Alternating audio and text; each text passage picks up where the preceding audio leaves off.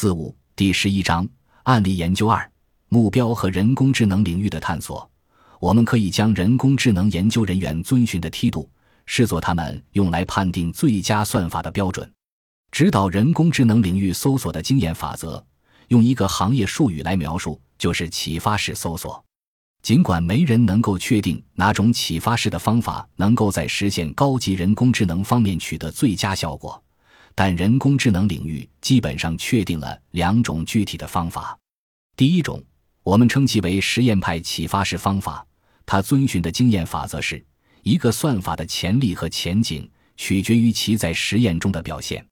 换句话说，一个值得进一步探索的算法在基准任务中的表现一定要优于现有算法。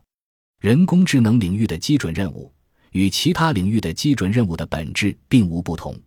比如计算机的运行速度、运动员的跑步速度、汽车的每英里耗油量等。科学家们为人工智能设定基准时，遵循的基本想法是：一个更智能的算法要比一个相对较次的算法能更快地解决问题。除了实验派启发式方法，人工智能研究领域的第二个主要梯度是定理派启发式方法。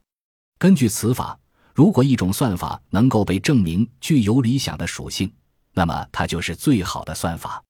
这种方法背后的逻辑类似于售卖汽车零部件时随附的质保凭证，即通过数学验证证明算法在理论上具备可靠和可预测的性能。最重要的是，这两种启发式方法对人工智能领域的研究都有着深刻的影响。即使你个人不喜欢这两种方法，或意图提出自己的理念，在不尊重这两种方法的情况下。你的诸多想法也不可能得到发表，因为在人工智能领域，就观点发表拥有决定权的把关人，通常将二者视为铁律，并以此衡量所有相关的想法。如果一个算法既不能提升性能，又不能提供保障，就很难通过把关人的审核，因此有可能永远都不会在整个人工智能研究领域得到传播。因此。人工智能领域通行的这两个主要的启发式方法，在对想法的探索方面有着巨大的影响。但这种情况并非人工智能领域独有的现象，每个研究领域都依赖某种启发式方法来筛选不断涌现的新想法。只是其他领域的方法可能与人工智能领域采取的具体措施不同。各个领域的评审员在决定是否发表一个新观点时的依据。必须是该行业的经验法则，因为人们无法确定这个新观点在未来的道路上能走多远。因此，随着时间的推移，每个科学研究领域的文化都会自然而然地聚拢到一些主要用于筛选新想法的经验法则上。尽管特定的启发式方法会因不同的科学领域而有所差异，但从指导人工智能研究的特定经验法则中，我们也可以学到很多东西。这个领域的案例研究可以阐明用于判断新的科学研究的经验法则可能普遍存在的问题。如果在人工智能研究领域，即使其研究人员是搜索方面的专家，也无法摆脱这些问题，那么其他领域更可能会受到类似错误的影响。然而，人工智能领域开展研究的方式也存在问题。这种情况并不明显，因为无论是实验派还是定理派。两者的启发式方法看起来都完全合乎逻辑。首先，有些想法的确很糟糕，将它们传遍业内只会浪费所有人宝贵的时间。为什么我们要学习一个表现明显更差的算法，或学习一个不保证产生任何积极成果的算法？即便这个算法的表现可以改善，或最终可以证明它能够带来一些益处，那么直接让其作者对算法进行修正。然后提交修正后的算法，不是更好吗？如此一来，就能避免太多人把时间浪费在有问题的算法上。这些论点如此明显，以至于人们几乎从未提出类似的观点。毕竟，谁会需要去论证表现较差的算法应该得到较少的关注这样的观点呢？几乎没有人，因为这是常识。然而，设定目标是指导搜索的一种好方法。在大多数人看来，也是一种常识，所以我们要小心常识背后隐藏的危机。我们来看看实验派的启发式方法。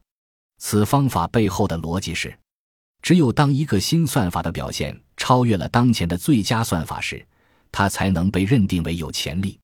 而事实证明，评审员对人工智能领域提出的新算法最常见的批评，便是这些算法的表现不够出彩或不够明确。许多评审员认为，为了展示一个新算法的潜力，它应该始终与旨在解决多种不同的挑战性问题的不同最佳算法进行比较，所以评审员在驳回一篇关于算法的论文时，可能会写下这样一段话：作者还应该将新方法与现有的可靠的方法进行比较，或作者还应该在相关难点问题上开展实验，以确保这个新想法的确是一项重要的进步。身为人工智能领域的从业人员。我们两位作者自己也有过类似的想法，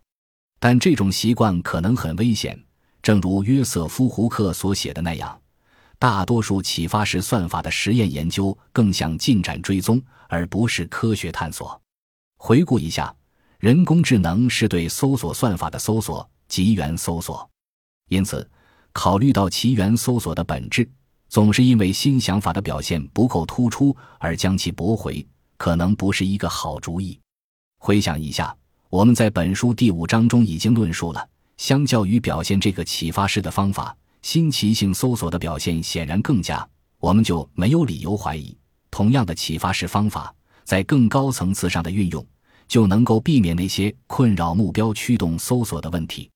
在决定哪些算法应该推广至更大的科研领域时，若算法的表现成了评判的经验法则。那么，所有其他类型的踏脚石都会被驳回或忽略。当然，如果对算法的表现的批评仅仅是批评，而不是驳回的标准或理由，那就是另一回事了。但由于表现已经被大多数人视为过滤新点子的工具，它也就沦为一个典型的具有欺骗性的目标函数。